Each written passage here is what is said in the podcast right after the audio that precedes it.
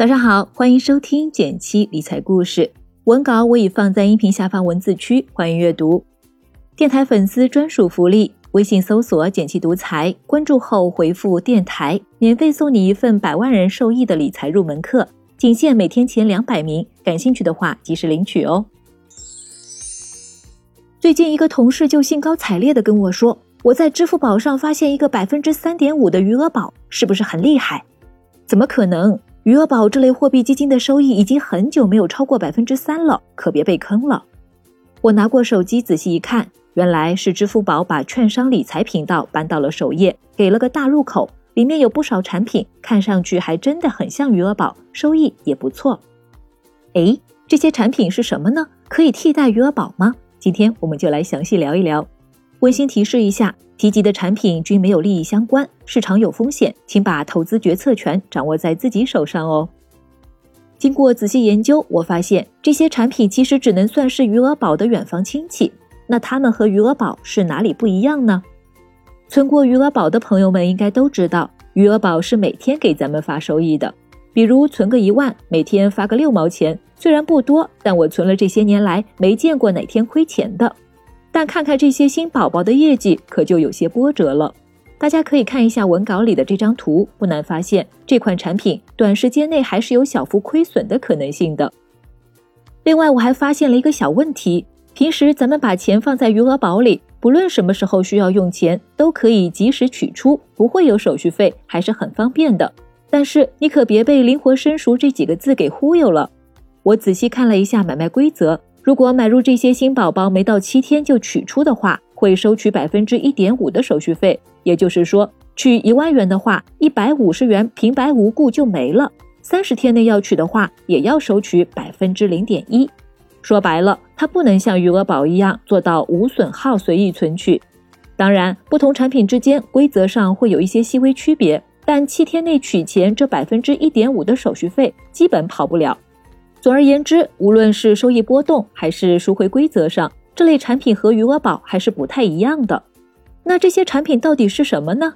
我们把页面往下滑，在基金档案中就能找到答案。原来他们是短期纯债基金，只不过产品发行和管理人不是咱们熟知的基金公司，而是证券公司旗下的资产管理公司。从投资方向来看，和基金公司发行的短债基金是一致的。专门投资债券，不参与股票市场，力求获得稳健的收益。整体来说，有两点挺值得肯定的：第一，他们的收益率在短期投资品中还算不错。余额宝们的收益最近这两年基本年化在百分之二到百分之三。现在好一些的现金管理产品，像招商银行的招招宝，收益大概年化百分之三左右。但从最近的新闻来看，他们未来的收益可能也会下降。考虑到这个因素。短期纯债基金年化平均百分之三到百分之四的话，还是能让我们多赚一点。第二，波动控制的还不错，稳健配置的产品，我会特别关注一个数值——最大回撤。一般来说，数值越接近零越稳定。点进基金分析指标就能找到，然后你会发现，支付宝券商理财专区里的几款产品，过去一年的数据是百分之零点一到百分之零点四。换句话说。过去一年买一万元，最多亏十到四十元。另外，我特地去翻了一下基金公司发行的短债基金平均数据是百分之零点九四，高出了不少。从数据上看，券商理财专区里的这几款确实更稳的。